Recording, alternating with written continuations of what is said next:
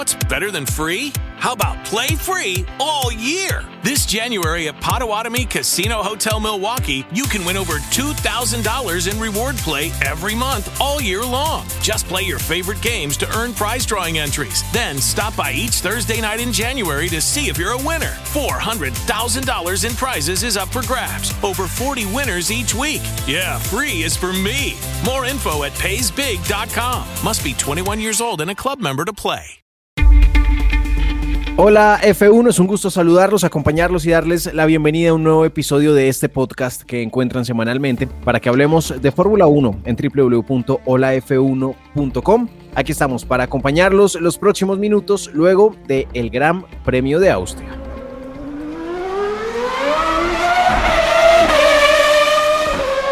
Iniciamos saludando a esta gran mesa de trabajo, este increíble panel del podcast el mejor panel que puede tener un podcast de Fórmula 1 en Colombia porque somos el único. Así que bienvenidos, Viviana Santiesteban, ¿cómo estás? ¿Cuál es tu titular luego del Gran Premio de Austria?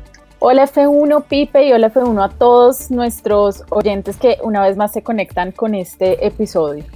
Bueno, mi titular para este episodio, ¿será que lo digo? Creo que se lo va a quitar a Sebas. Bota, bota. imbatible en este Gran Premio, tres victorias seguidas. Edwin Mendoza, bienvenido a F1, titular para este nuevo episodio. Hola Juan Felipe, hola F1 a todos nuestros oyentes. Pipe, mi titular, preocupado, dominio de Red Bull puede volver aburrida la Fórmula 1 también. No, pero ¿qué hablan? Sebastián González, bienvenido a Hola F1 luego de doblete en casa de Max Verstappen, su titular para hoy. Mi titular es Desafortunada carrera de Checo Pérez. Uy, qué buen titular. Y eso es un piropo. Rodrigo Gutiérrez, bienvenido a Hola F1, titular para arrancar hoy, Chopo. Hola F1, hola Pipa, hola para todos, todas. Mi titular para hoy es FIA, deje correr a los niños. ¿Alguien quiere pensar en los niños? Así les damos entonces la bienvenida. Acomódense porque los acompañamos los próximos minutos en Hola F1. Los sonidos de los motores pueden cambiar las escuderías, pilotos, fabricantes y patrocinadores también cambiarán. Algo que jamás cambiará es nuestra pasión. Nuestra pasión. Hablamos de los buenos pilotos. Y de los no tan buenos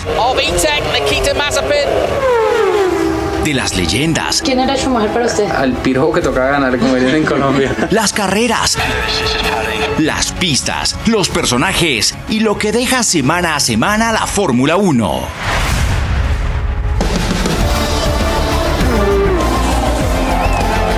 Semáforo en verde para Hola F1.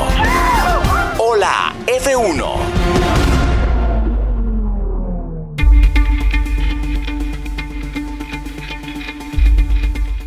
Se fue el gran doble premio, si se quiere, en Austria. Primero bajo la titulación del Gran Premio de Estiria y luego bajo la titulación del Gran Premio de Austria. Dominio absoluto de Red Bull en casa. Y ya vamos a hablar, por supuesto, de cada uno de los detalles del Gran Premio del fin de semana.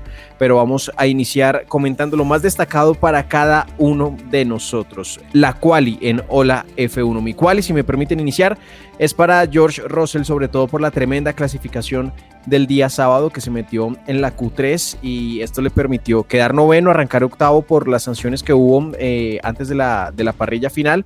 Y se le escapó otra vez, hombre, el puntico a Russell en las últimas vueltas, en los últimos kilómetros de competencia. Lo, se lo arrebató Fernando Alonso, pero aún así fue una buena carrera con un Williams que aún sigue siendo muy limitado, pero que Russell demuestra que tiene habilidades y es un gran piloto. Edwin Mendoza, ¿Cuál fue su quali? ¿Qué fue lo más destacado del Gran Premio de Austria bajo su óptica? Pipe, lo más destacado de este fin de semana en Austria creo que vuelve a ser la actuación de Ferrari. Eh, creo que sus dos pilotos están llevando al máximo ese carro. Ferrari está donde está, pero también tengo que hacer un reconocimiento a Carlos Sainz, que está llevando el carro mucho más allá y le está poniendo las cosas muy duras a Charles Leclerc en la escudería italiana. Charles Leclerc hoy es el piloto uno de Ferrari, o sea, ¿le da para hacerlo? Esa es, una, esa es una gran pregunta porque muy, muy por debajeado y sin muchos titulares.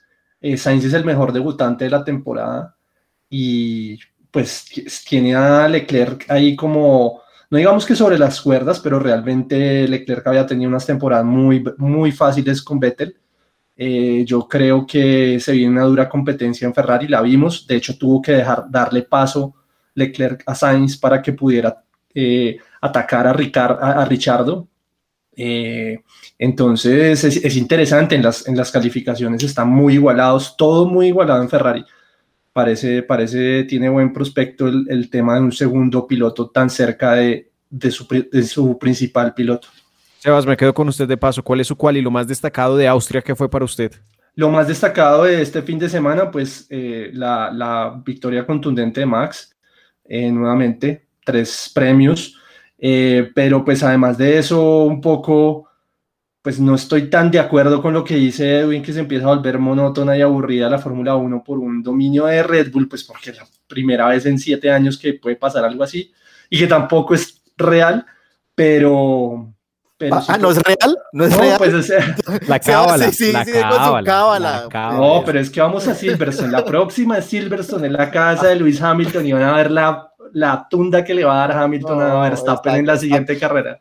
Está claro que el carro de Red Bull está por encima del Mercedes, eso está clarísimo ya. Y, no se queda con esa cámara, Todo el mundo lo el sabe. De Max, el de Max, el de Max está un poquito por encima, pero en Silverstone se igualan las cosas y otra vez gana Hamilton, todo bien, todo bien, no va a seguir el campeonato muy apretado, pero más allá de eso, pues el, el pues un, un premio súper redondo para Max con las tribunas llenas por primera vez, 160 mil asistentes holandeses, eh, bueno, la mayoría holandeses. Naranja, ¿no? Sí, Impresionante sí, sí, eso. Pues ver esto en tiempo de pandemia todavía es un poco raro, pero muy emocionante, ¿no? Sí, súper chévere. Las imágenes que quedaron del, del, público que no veíamos hace mucho tiempo y pues sobre todo un público así como tan, eh, como tan animado y tan efusivo, pues... Caliente, público caliente. De, eh, Barra muy chévere.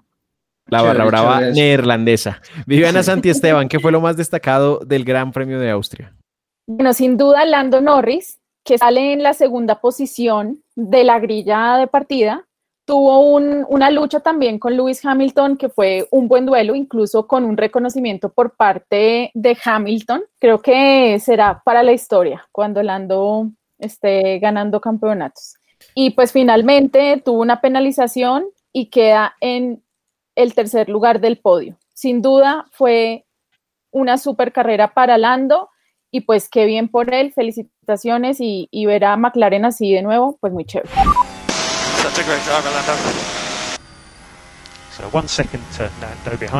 Chopo, Rodrigo Gutiérrez, lo más destacado del Gran Premio de Austria y con esto terminamos nuestra quali en la F1. Pues sí, como lo escuchamos Pipe, lo único destacado fue, fue el carrerón que se hizo Lando qué gran carrera se hizo este chino, qué, qué, qué divertido verlo, verlo correr y qué divertido verlo defender.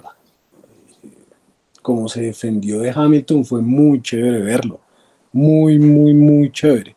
Es, es, es, increíble lo que está manejando ese chino, ¿no? O sea, creo que actualmente es el mejor piloto, creo que después de Max, creo que está Lando Norris con, con un McLaren que no es un carro top, pero lo ha llevado al límite y, está manejando de verdad muy bien ese muchacho. Es el único piloto que ha apuntado en todas las carreras, ¿no? Y por favor, ¿no han visto, eh, como decía Vivi, los elogios de Luis Hamilton? Que en la rueda de prensa el día jueves le preguntaron por Russell y dijo que no podía hablar de él porque no era su compañero de equipo, pero sí lo puede hacer con, con Lando Norris, ¿no? Que tampoco es su compañero de equipo. Entonces, ¿será que hay alguna fricción ahí entre, entre Hamilton y Russell? Claro, no quiere que esté a su lado en la próxima temporada. Por supuesto, le va a hacer, por más de que de, los que apoyen a Luis Hamilton y, que es un benefactor y todo, eh, claramente le va a hacer la guerra el próximo año porque se le viene un piloto de primera categoría a manejar su mismo carro y puede ser el final de sus días. Eso era lo que decíamos. Valtteri Bottas le, le, prolongaba la carrera con una posibilidad de dominio en Mercedes y al llegar un piloto con tanta hambre y con tanto talento, puede llegar a ser el final de los días de Luis Hamilton como los conocemos. Y pues es, hay, hay- hay que sentar la noticia, ¿no? O sea, no, no demos por hecho que ya todos los oyentes de Hola F1 están enterados. Eh, hay, hay que dar el contexto de la noticia y es Lewis Hamilton renovó su contrato con Mercedes. Antes de Silverstone está ahí. ¿Cuántos años firmó? ¿Firmó tres más? Dos años. Dos, años más. Dos años más firmó Hamilton. Bueno, va a hay terminar. rumores, hay rumores por el bajo mundo de la Ah, ¿y, cuál- y cuáles 1 son los rumores? De que dicen Cuenta, que, por favor. que George Russell ya firmó también dos años con Mercedes y que en los próximos días se va a oficializar que será el piloto número dos de Mercedes. ¿Deja de ser entonces Hamilton el, el consentido de Toto bajo la perspectiva de que Hamilton no lo quiere y se lo van a poner al lado? ¿A Russell? Pues es, que, pues es que yo creo que una relación de siete años igual desgasta. Miren ustedes en cualquier trabajo y en cualquier pues, tema personal, pues las, las más de siete años de hecho, los temas se van desgastando y pues no te puedes quedar con lo mismo y las cosas evolucionan. Aunque no, sí, no- y no creo que se trate de ser favorito, se, se trata de ver al futuro. Creo que ya es hora de que, de que llegue otro piloto y, e inicie esta nueva generación eh, a largo plazo para Mercedes y, y, pues quién más que George Russell ocupe ese lugar. Pero también es un poco merecido para Russell, ¿o no? Pues que uno Pues, diga merecido. Es muy bueno, pero pues tendrá Sí. que probarlo. Más que- no, no, lo más que Vivi, yo, yo creo que no se puede hablar de una silla merecida si no has logrado ni un punto en la Fórmula 1. Entonces te- no te puedes quedar con las palmaditas de buenas qualis y una buena carrera en un Mercedes prestado. Claro, Entonces- pero es que él está en un Williams. Está en un Williams, En sí, realidad sí. está en esta temporada, está clasificando. No, está bien, está bien, está bien. Pero una palabra merecimiento para esa silla Mercedes me parece un poco grande No. para, para Russell. Sí, es como que nadie niega el talento de Russell. Sabemos que está entre los mejores pilotos jóvenes de la Fórmula 1, pero pues tan pronto tenga esa silla en ese Mercedes, tendrá que probar para qué está. Eso no es solo sentarse a manejar. es Mejor que Botas va a ser, yo sí creo. resistir, resistir- resistir la presión, eh, el trabajo con los ingenieros, eh, la presión mediática, que lo estén cuestionando por cada cosa que en Williams se la celebran. Eso es otra cosa muy distinta de estar en un equipo top a estar en un equipo pues de media tabla para abajo. Claro, es que es como pasar del colegio a la universidad, ¿no? Es otro cuento, ¿no? Tal Y- cual. Exacto. Y también yo creo que Valtteri ha resistido muy bien esa presión porque a pesar de, creo que él es el más criticado de la Fórmula 1 después de, de Nikita Mazepin. Y finalmente Russell ahí con nadadito de perro, pero está en el puesto número 2 del podio, ¿no? En El nadadito carrera. de perro de Russell. Ahí está, el título para el episodio de hoy.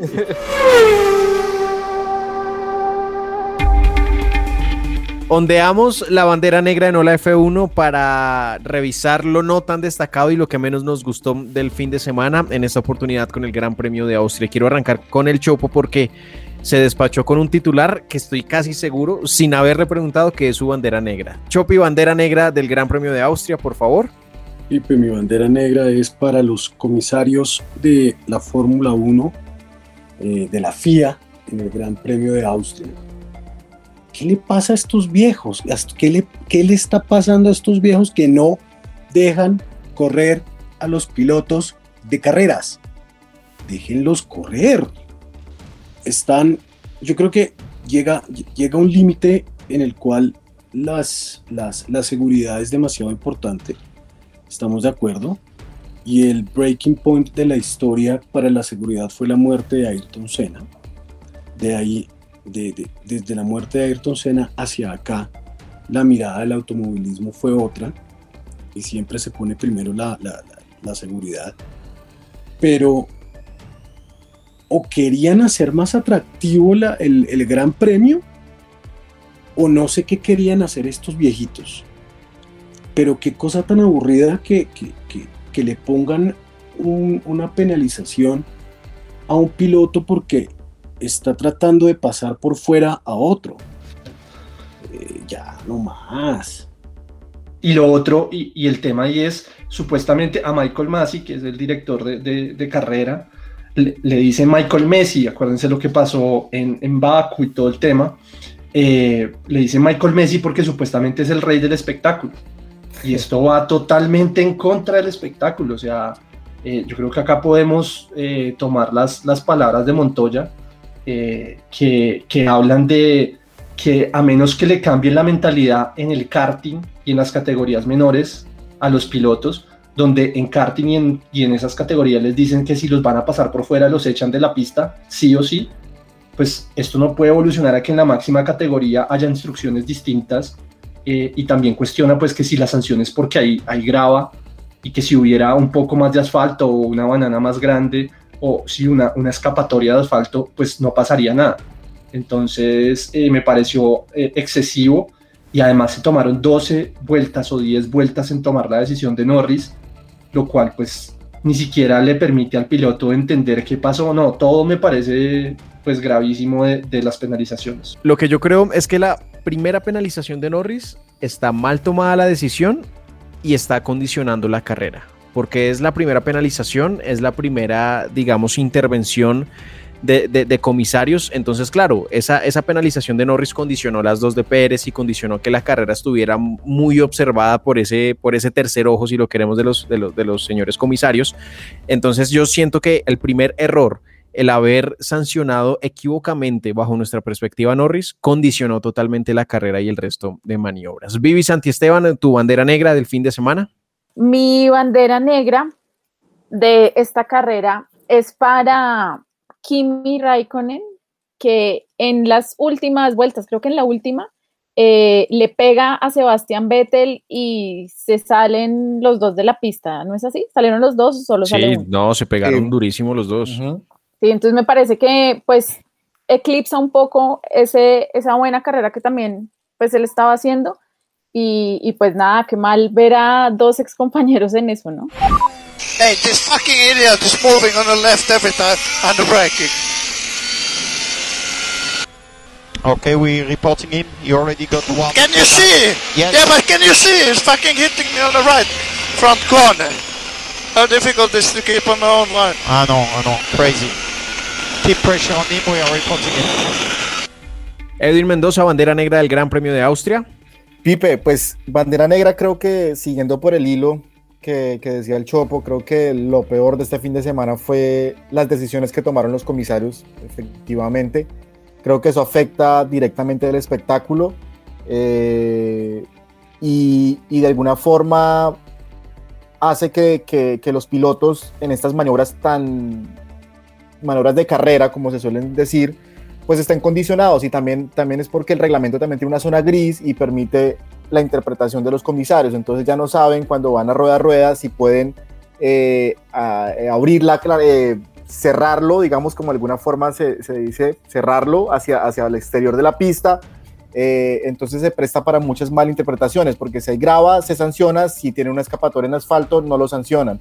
Y creo que en este año y en años anteriores han habido maniobras mucho más riesgosas y los comisarios no han tomado ninguna decisión frente a eso. Entonces creo que sí deben ser claros frente a los reglamentos. También hubo una crítica eh, a los comisarios también en el, en el tema de la, de la, clasificación, que afectó la clasificación de muchos. Les habían dicho que, de, que desde la curva 8 hacia adelante no podían frenar y muchos pilotos también se, se, digamos, se saltaron esa regla y fue lo que no permitió, lo que permitió que muchos pilotos no mejoraran sus tiempos en la, en la, en la Q3. Entonces creo que esas, esas, determinaciones cada fin de semana no hacen que, que la Fórmula 1 sea atractiva y la vuelve un poco más eh, aburrida, por decirlo así. Y Sebastián González saca su bandera negra en este episodio de Hola F1, Sebastián. Así es, y para cerrar el tema de Edwin, que es súper interesante, eh, vayan a ver en este mismo premio, Austria 2018, Max Verstappen le gana la carrera a Charles Leclerc con esa misma maniobra de Norris a, Checo. Exactamente la misma, todo el mundo lo felicitó, lo alabó, lo, lo mandó afuera de la pista. Obviamente lo venía persiguiendo durante 10 o más vueltas y nadie dijo nada. Entonces, ¿cuál es la diferencia entre esa misma maniobra, que es exactamente la misma, a la de Norris y Pérez? Y siguiendo con Pérez, mi bandera negra es con eh, pues para el mexicano, que venía teniendo pues unas muy buenas actuaciones en los últimos grandes premios. Veníamos hablando de su posible renovación. Yo no creo que eso esté en duda. Creo que ya se ha ganado como ese espacio para, para, para negociar su, su, contrato el próximo año. Pero la carrera fue nefasta. O sea, la carrera fue nefasta. Eh, en el tema de Norris, lo intentó pasar de una forma muy agresiva. Norris se defendió muy bien después de la relargada. Esto fue después de la amarilla porque en la, en la salida no hubo tanto, tanta presión, eh, pero lo intentó por mucho tiempo hasta que arriesgó todo y perdió. entonces perdió su carrera, la perdió él, no la perdió Norris. O sea, el mismo Christian Horner dijo que esto era una acción de carrera, que le parecía ridícula la sanción a Norris y que el responsable de haber querido pasar por donde no cabía era Checo. Así de sencillo. Eh, y luego, eh, ido de cabeza o quién sabe por qué razón, le hace estas dos maniobras iguales a la que le hicieron a él, a Charles Leclerc, pierde 10 segundos y pierde toda posibilidad de por lo menos eh, puntuar una mayor cantidad de, puntos en el campeonato. Entonces, una carrera bastante desafortunada, muy mala para Checo y que esperemos eh, eh, pues no se repita. ¿Quién le dijo a Checo que le era un piloto agresivo? O sea, nunca lo ha sido. Uy, sí, sí, sí. se puso agresivo Edwin, que siempre tiene la, la, tensa calma. No. No, pero es que Checo no se caracteriza por ser un, piloto agresivo y, ve a estos pelados de 20 años, 21 años que son supremamente agresivos y él no puede tampoco, digamos, eh, ponerse a ese nivel. No lo tiene, no tiene la capacidad para hacerlo. Para les la pregunta entonces. ¿Quién dijo que Checo Pérez era un buen piloto? Y ojo, una cosa es tener, o, espere, y una cosa es tener nivel y ser un, o sea, ser un, un buen conductor y poder manejar un Fórmula 1 normalito y llevarlo adelante como lo ha hecho. No es malo, no es un piloto malo, pero quien dijo que era un buen piloto. Además, Checo llegó a su Gran Premio 200 y fue el peor de la, de la, carrera sin duda, Vivi. Pipe, no digas eso porque creo que vamos a perder la mitad de nuestra audiencia de Latinoamérica que, que pues apoya sin duda a Checo Pérez. Pero ellos lo saben, que Checo es un, tiene un estilo de, manejo. No, no, no, los mexicanos, tienen, los mexicanos tienen un problema de autocrítica con el deporte muy bravo y ellos, ellos le exigen a su selección de fútbol como si fueran campeones del mundo y le exigen a Sergio Pérez como si fuera un piloto alemán. E, esto es una cosa absurda lo de los mexicanos con el deporte, no, no.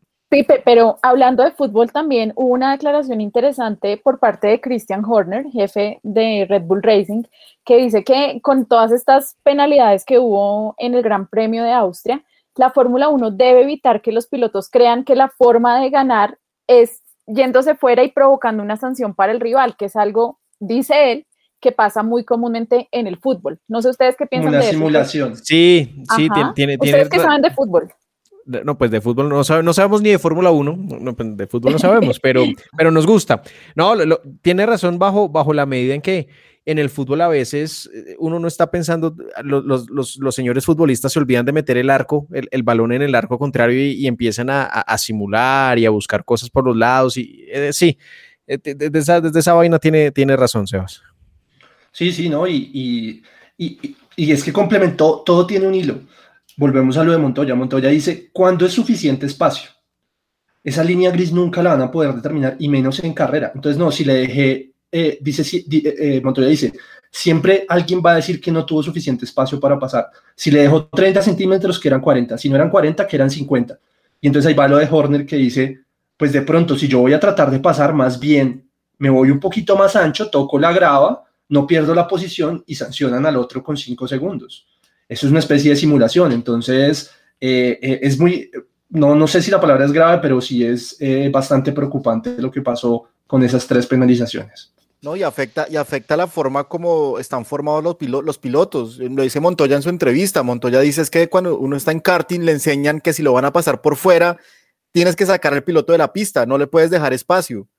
Y entonces tienen que cambiar toda esa forma desde el primer momento. Entonces ahora tienen que dejar ese espacio para dejar que el piloto que quiera pasar por fuera pueda pasar.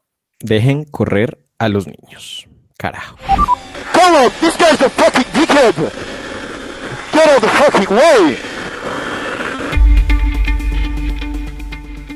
Es momento de escuchar un par de radios, de radiocomunicaciones interesantes y que vale la pena compartir con ustedes en este podcast de Hola F1 para que sobre todo con este primero debatamos. Este primer audio que vamos eh, a escuchar a continuación es una felicitación de el señor Christian Horner, jefe de Red Bull, a Sergio Pérez luego de la carrera.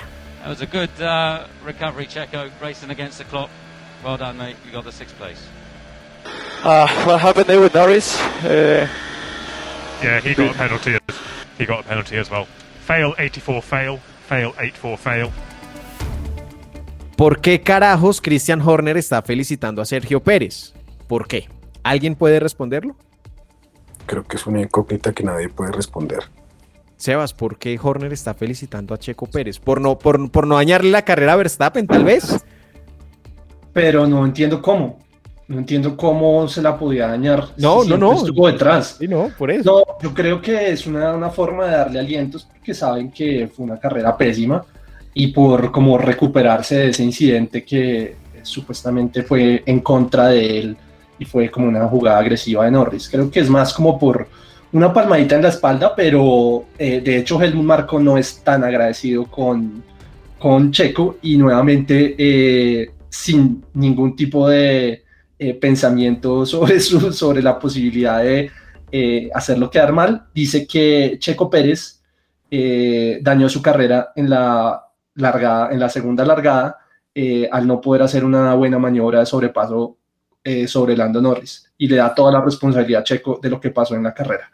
Entonces creo que por es como una palmadita en la espalda, pues porque le han dado muy duro, pero, pero claramente no hay nada porque... Ahora, Eh, Sebas, y, y además Helmut Marco dijo también, hizo un comentario de los que suele hacer él, dijo Checo Pérez salió con más segundos de penalización que puntos para el campeonato.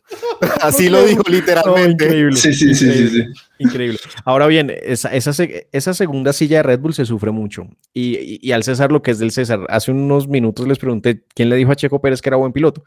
No es un piloto extraordinario, pero ha aguantado, creo que más de lo que aguantó Albon, más de lo que aguantó Pierre Gasly cuando estuvo ahí sentado. Esa segunda silla de Red Bull no es fácil, bajo la premisa que siempre dijo el Chopo, que esa silla está hecha para Max Verstappen. Ese equipo y ese carro está diseñado para Max Verstappen y por eso esa Total. segunda silla no es fácil. Yeah, good job. You know, I'm not happy. Should have been P2, but good improvement from last weekend.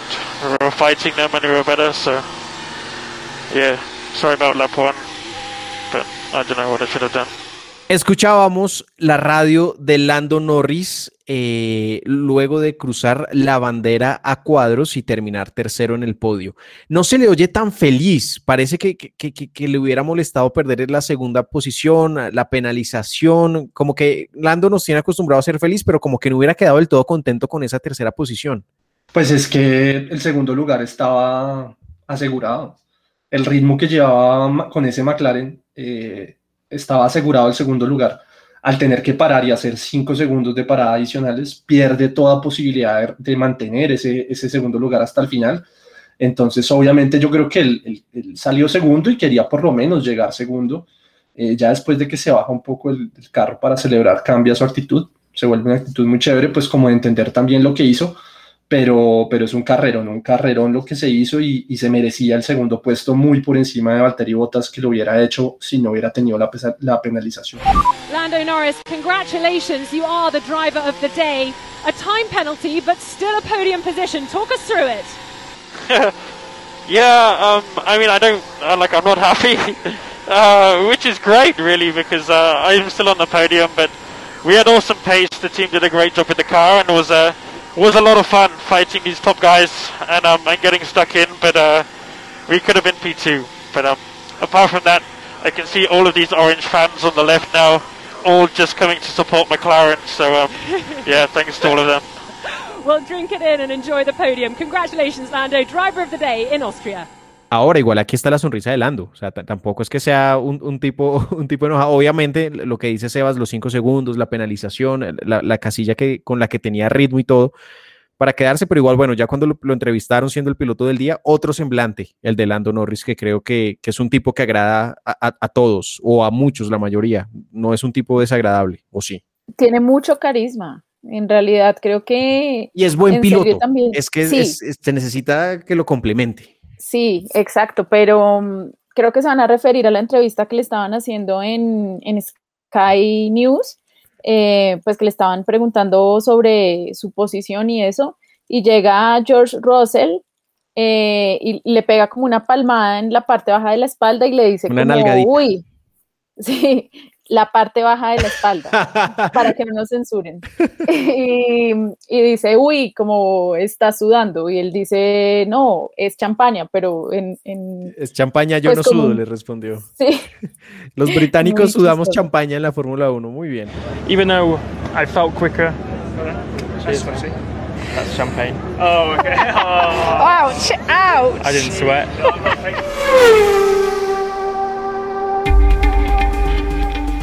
Revisamos el podio que lideró Max Verstappen como gran ganador de la carrera, seguido por Valtteri Bottas y por Lando Norris. Pero también cada fin de semana deja el podio en los medios de comunicación porque después de cada gran premio y cada semana se encuentra uno con titulares y noticias chéveres que deja la Fórmula 1. Ya hablamos de lo que dijo Montoya, que calificó como una locura las sanciones a Norris y a Pérez, pero además de criticar las sanciones, recordemos, pues Montoya es una autoridad, es un, es un man que ataca, que nos, daba, que nos daba espectáculo desde su automóvil, dijo ante una pregunta que, que si Mercedes lograría recuperarse y él cree que no, que Red Bull es superior y va a ser superior toda la temporada, baby.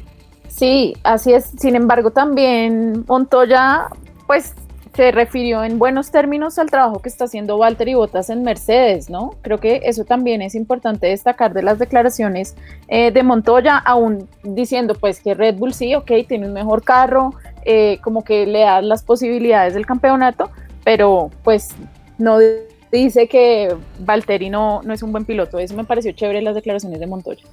Y como al que no quiere sopa, se le dan dos tazas, Toto Wolf ha sugerido y ha dado unas declaraciones que indicarían, Edwin, que los motores de Fórmula 1 en 2025 estarán configurados para utilizar un componente eléctrico mayor. Es decir, que, nos, que, van a... Si, si suenan esos motores en 2025 va a ser de milagro prácticamente. Pues Pipe, este fin de semana, el sábado, creo que fue después de la, de la, clasificación, se iban a reunir los motoristas actuales, incluido Red Bull, eh, y llegaban dos empresas más, Porsche y Audi, que podrían estar interesados en, motorizar algún equipo o llegar con equipo propio a partir del año 2025 e iban a hacer la primera reunión para establecer las, las bases y los lineamientos de cómo debían ser los, los nuevos motores del año 2025. Eh, en esa reunión se llegó a una conclusión y al parecer, los motores de Fórmula 1 a partir del año 2025 serán aún más eléctricos. Creo que esta noticia no es tan agradable para el Chopo. Eh, en algún momento le gusta el mundo motor. A los que les gustan los, los carritos de control remoto, sí, chévere, pero para los que Fórmula 1 no. Lo habíamos anticipado hace unos episodios, ¿no? Ya habíamos hablado. Ya habíamos hablado de eso, sí. váyanse a dos, tres episodios eh, anteriores y ahí pueden escuchar. pues lo que se destaca de la noticia es que al parecer se va a tener como base los motores actuales, van a seguir siendo motores V6 eh, turbo híbridos, eh, pero la diferencia es que el componente híbrido, el componente eléctrico va a ser mucho mayor y va a generar mucha más potencia. Van a seguir manejando los motores de combustión interna eh, normales, van a tratar de buscar eh, combustible amigable con el medio ambiente, porque hacia allá va, hacia allá va la Fórmula 1, pero básicamente los, los motores van a ser idénticos a los actuales con esa diferencia en el componente eléctrico, cosa que no ha caído bien en los fanáticos como Chopo, porque obviamente uno añora que, el sonido de los carros sea eh, igual al que escuchábamos en el año 2002, esos motores B10 o B8, pero creo que no, hacia allá no va y hacia allá las empresas tampoco quieren ir, que también lo hemos debatido acá ampliamente eh, en, en Ola F1, hacia dónde quieren las grandes empresas que vayan sus, sus motores. Que les pongan un resonador en el 7 de agosto. Sí, y además, y además Red Bull había pedido que, que, que, esa reunión que se iba a hacer el sábado fuera una hoja en blanco. Ellos querían que los motores arrancaran de cero pero al parecer lo que se acordó es que la base van a ser los motores actuales, van a seguir siendo motores turbohíbridos.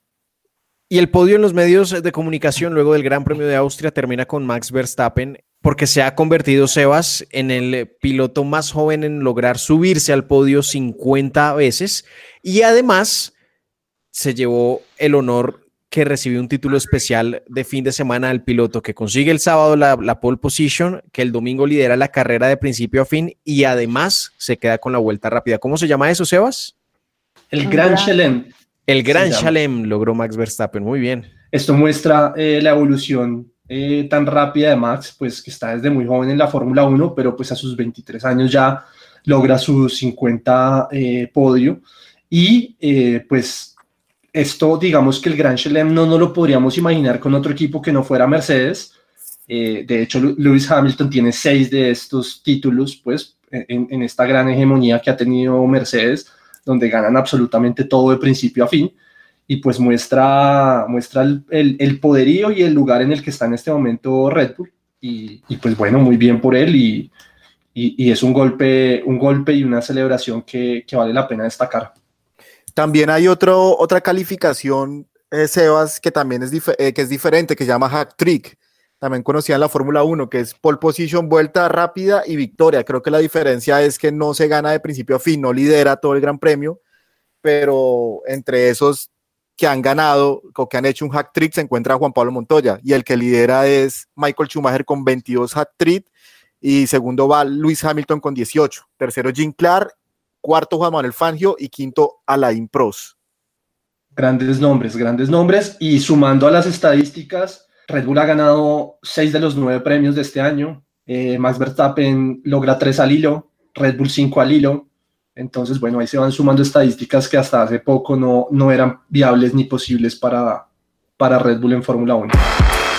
Y junto a nosotros, hola F1. Hola F1.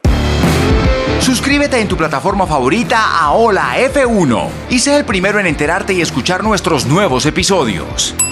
Además, suscríbete en www.holaf1.com y podrás recibir nuestras comunicaciones personalizadas. Sí, podemos hacer lo que queramos. Así estás más cerca a Hola F1. Suscríbete, reproduce y comparte cada episodio de Hola F1.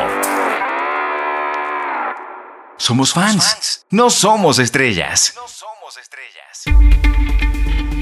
Vamos a aprovechar estos últimos minuticos de este episodio de Hola F1 para saludar a los oyentes que se han inscrito en nuestro fantasy. Recuerden que si ustedes ingresan a www.holaf1.com encuentran un código con el que se pueden unir a nuestro fantasy de a nuestro fantasy oficial de la Fórmula 1 donde nosotros como Hola F1 tenemos digamos nuestro propio grupo. El C Fantasy lo lidera Sebastián González. Muy bien, Sebas. Usted es un ñoño de las apuestas. Lo felicito. Pues lo apostándole, sigue... a, apostándole a Verstappen todo el tiempo. lo sigue. En realidad, el mérito es de Max, no de Sebas. El, el mérito es de, de Christian Horner. Sí, gracias, gracias, gracias. Lo sigue el señor Edwin Mendoza y Daniel Murcia es el primer oyente que está en esa clasificación, es tercero en nuestra, en nuestra polla, en nuestro Fantasy de F1. Daniel se, creo que se, se, unió esta semana, pero pues ahí con sus puntos acumulados de la temporada, Daniel ya va, ya va tercero. El señor Darío Vázquez es cuarto en nuestro Fantasy. Chopo, tú y yo estamos en, en la B, no, no servimos para esto de las apuestas. No, no, no es que esto, ah. no, esto no, no. El COVID también llegó ahí a esa apuesta. el COVID llegó al fantasy. Pero sí, fuerte, fuerte abrazo para, para Daniel y para Darío. Si ustedes quieren jugar carritos virtualmente con nosotros, únanse. Ingresen a www.olaf1.com y ahí van a poder encontrar tanto el código del fantasy como el cajón donde se pueden suscribir, pueden ponernos ahí su correo electrónico para que reciban nuestras comunicaciones. La verdad es que no hemos enviado ni la primera, pero inscríbanse en su correo que, que pronto seguro van a llegar sorpresas bonitas de parte de Hola F1. Así de a poco iniciamos el cierre y nuestra despedida en este episodio de Hola F1 que debemos decirlo.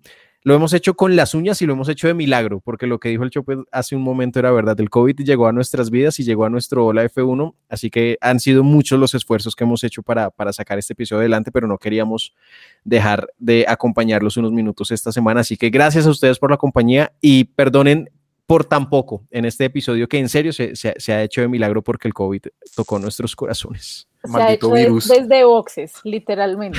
No, sí, no hemos sí, salido no. de boxes. Chopo, algo para decir eh, para el cierre y al final de este episodio del F1 que se te haya quedado en el tintero. No, no se me quedó absolutamente nada en el tintero, pero mucha expectativa por la Sprint Race del próximo Gran Premio. Uy, sí. Ah, bueno, ese sí. será, ese será el tema días. de nuestro próximo episodio. Ese será el próximo, de, si estamos vivos, por supuesto, y si seguimos haciendo la F1 después de que el COVID llegó a nuestras vidas, pues hablaremos de esas sprint race que se inauguran en Silverstone, ¿verdad, Chopo? Sí, señor. Yo sí. creo que va a tocar que el ingeniero explique un poquito de esas sprint race sí. eh, en el próximo uh -huh. capítulo. Empezando porque no son race, ¿no? Están pidiendo que no les digan races. Ah, eh, ¿Solo sprint? Solo sprint para que no pierda el atractivo la carrera. Ah, ok. Pero pues. vamos a ver cómo Sebas sale eso. González, ¿alguna noticia, algún dato, algo para cerrar este episodio de Hola F1? No, agradecerle a todos por escucharnos y que se vienen dos carreras antes de la mitad de temporada, de la pausa de mitad de temporada, eh, Silverstone y Hungría. Y pues esas son las dos últimas cartas que le quedan a Mercedes para demostrar que está al nivel. Seba sigue con esa cábala. Seguro va a ganar Red Bull, Seba. Hasta Abu Dhabi, hasta Abu Dhabi vamos a ver si Mercedes logra. Viviana ya gracias. no sirve. Ya, sí, no, Chopo, ya la cábala no. Ya, es que además, ¿cómo la hace? O sea, el poderío está demostrado. El poderío está demostrado, la cábala es insensata en este punto. Ya, ya solo funciona con Santa Fe Sebas, que sigue siendo algo de media tabla. Viviana Santiesteban, ¿algo con lo que te quieras despedir agradeciéndote por tu compañía en este episodio de Hola F1?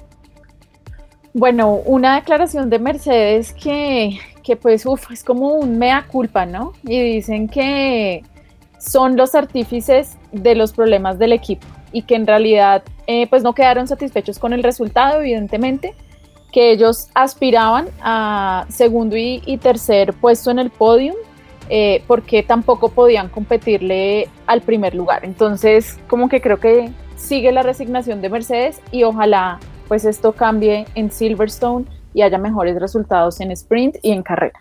Frente a eso lo hemos dicho, ¿no? Necesitan un approach distinto y ya Hamilton volvió al simulador por fin.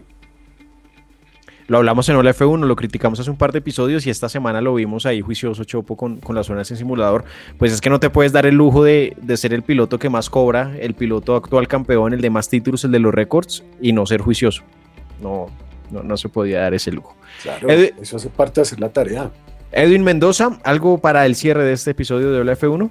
Sí, Pipe, en el próximo Gran Premio de Silverstone también Pirelli va a ingresar sus nuevos compuestos. Eh, hicieron pruebas este fin de semana y al parecer los quieren introducir en esta carrera ya. ¿Qué implicaría eso? Van a hacerlos mucho más resistentes a raíz de lo que pasó en Baku. Eh, empezaron a diseñar un nuevo compuesto para garantizar que los neumáticos tengan mayor vida y evitar que se pinchen como pasó con Max Verstappen y con Lance Stroll en el Ah, pero no era que no había pasado nada, que no, que culpa de Max y que no, ah, no. Era por claro, lavarse las manos, obvio que Pirelli era responsable de eso. Obvio. Así cerramos entonces este episodio de Hola F1 agradeciendo a ustedes por su compañía y recordándoles que queremos ser spam. Queremos ser el spam de WhatsApp de, de- de- de la gente. Queremos que así como las tías riegan noticias falsas, ustedes rieguen esto por WhatsApp con su gente, con sus cercanos. Seguramente conoce algún, alguno que otro que le guste la Fórmula 1, que le guste sentarse unos minutos a escuchar un buen podcast. O sea, este no es el buen podcast, pero digámosle que es un buen podcast para que los escuche y nos acompañe y nos conozcan en este universo de Hola F1. Gracias a todos por la compañía, fuerte abrazo y en la próxima semana un nuevo episodio de Hola F1. Chao.